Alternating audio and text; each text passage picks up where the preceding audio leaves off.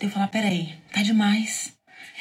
E eu de me organizar e de me, sabe, começar a falar, eu preciso, preciso acalmar, preciso permitir que eles sejam crianças. E foi a hora que eu abri, abri mesmo a guarda para alimentação. Quer que tá com fome, tá com fome, vamos comer um pouquinho. Não era assim, ah, dentro da minha cabeça, tá, gente, do estilo parental que vem do autoritarismo. Ah, mas agora tá próximo do almoço. Ah, mas agora tá aqui. E as coisas vão se organizando de uma forma tão equilibrada. Então, aquilo, aquele tanto de momento estressante que, eu que tem durante a alimentação é porque eu direciono a criança para os momentos que eu quero que ela sinta fome, ou que eu acho que ela tem que sentir fome, ou seja, uma, uma realidade completamente desenhada por mim. Olá, eu sou Lívia Praeiro, idealizadora do 8 Horas, mãe do Miguel e da Maria Luísa. E esse é o nosso podcast semanal. Que a gente tem que permitir que essas famílias acessem o quanto antes esse olhar para o estilo parental e como isso vai impactar na resposta dessas crianças? Então, um pediatra que já acessa isso, né, que nessa anamnese já tem esse olhar para o estilo parental, ela começa a perceber a resposta dessa criança. Essa criança, como que tá essa criança aqui? Como é que ela chega aqui? Ela tá sempre doente? Essa criança, ixi, aí tem um. Aí tem Roger Dock, que traz a doença como caminho, comunicação das crianças em relação às doenças, né? Ou seja, a doença é um baixar de, da minha resistência, um baixar da minha resistência, claro, aí vem uma doença, enfim.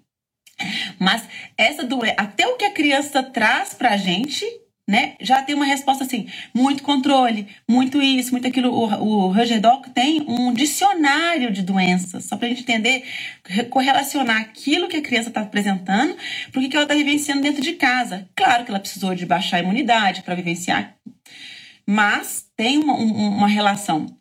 É, nesse, nessa pandemia, gente, vou contar uma história minha aqui para vocês o Miguel, brincando com o travesseiro, tropeçou ali na sala e torceu o bracinho. Eu até achei que tinha quebrado o bracinho.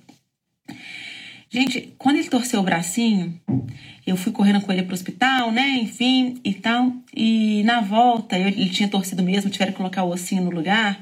Eu fui ver o que significava o bracinho, é, os ossinhos, né? Nesse dicionário do Roger Dog. E veio do quê? Veio da rigidez. E a gente sabe como essa pandemia, né, trouxe à tona para a gente nossa realidade como pais, né? Como a gente enfrentar, vivenciar né, essa realidade de cuidar do filho o dia inteiro, uma coisa que a gente vivenciava mais nos finais de semana, e assim mesmo compartilhando com festinha, compartilhando com os avós, compartilhando, né, com os amigos, né, juntando turma em casa, enfim. Então a gente estava sempre no parquinho, ou seja, a todo momento eu ali meio que terceirizando a minha atenção né, em relação ao meu filho. Não, minha atenção não estava só no filho, mas está no parquinho, tá nos amigos, tá nisso, tá naquilo, tal, tal, tal, tal. A gente, todo mundo sem rede de apoio, isso mesmo. E aí a gente começou, eu, eu com certeza, eu vivia isso, não precisava nem, o Miguel não precisava nem ter tortado, entortado o bracinho para ver minha rigidez. Eu muito focada, gente, no tanto que eles comiam, no tanto que, no tanto que, e muito consciente que eu precisava me transformar, assim, precisava ver disso de uma forma mais profunda. E quando ele torceu esse bracinho, foi a gota d'água para mim. De eu falar, peraí, tá demais. E eu de me organizar e de me, sabe, começar a falar, eu preciso, preciso acalmar, preciso permitir que eles sejam crianças. E foi a hora que eu abri, abri mesmo a guarda para alimentação. Quer que tá com fome, tá com fome, vamos comer um pouquinho. Não era assim, ah, dentro da minha cabeça, tá, gente, do estilo parental que vem do autoritarismo. Ah, mas agora tá próximo do almoço. Ah, mas agora tá aqui. E a gente que estuda né, muito profundamente sobre as relações parentais, a gente sabe que as necessidades básicas das crianças elas têm que ser respondidas, e a alimentação é uma delas. E na literatura sempre traz que a criança come muito pouquinho várias vezes. Nós, é cultural isso que a gente desenvolveu de hora do café, hora do almoço, hora do jantar. Isso é cultural. Olha que interessante. Tanto é que vamos pensar, nos Estados Unidos eles não têm almoço, né?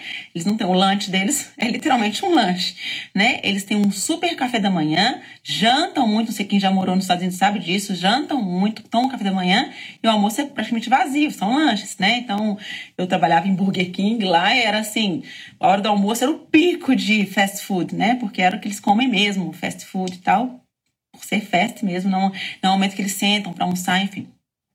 Então, o contexto de alimentação, gente, ela é muito cultural. E eu acreditar que meu filho tem que responder ao meu contexto cultural é de um controle, vem do autoritarismo.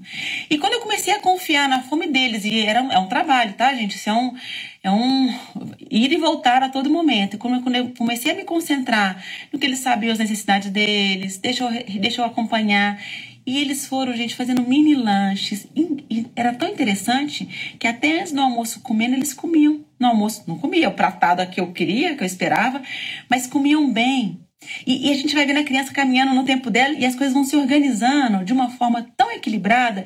Então, aquilo, aquele tanto de momento estressante que, eu que tem no, durante a alimentação é porque eu direciono a criança para os momentos que eu quero que ela sinta fome, ou que eu acho que ela tem que sentir fome, ou seja, uma, uma realidade completamente desenhada por mim, e né, então as minhas expectativas disso, de, de estar nisso ou não, vem das minhas expectativas, o que é muito doido isso, né? Ou seja, a gente está a todo momento desorganizando as crianças, desorganizando e sendo autoritários, né? Porque já que a gente desorganiza, eles não conseguem a gente está desorganizando a natureza deles. Eles não correspondem às nossas expectativas e aí vem os desafios de comportamento. Não dorme, não come bem, não me obedece porque tá cansado e não tá comendo na hora que ele quer. Então começa a ser uma bola de neve para isso tudo. E eu me despeço de vocês, lembrando que o caminho é um olhar intenso para nós. Acessamos nossos filhos quando nos conhecemos. Que esse áudio te fortaleça e inspire seu maternar.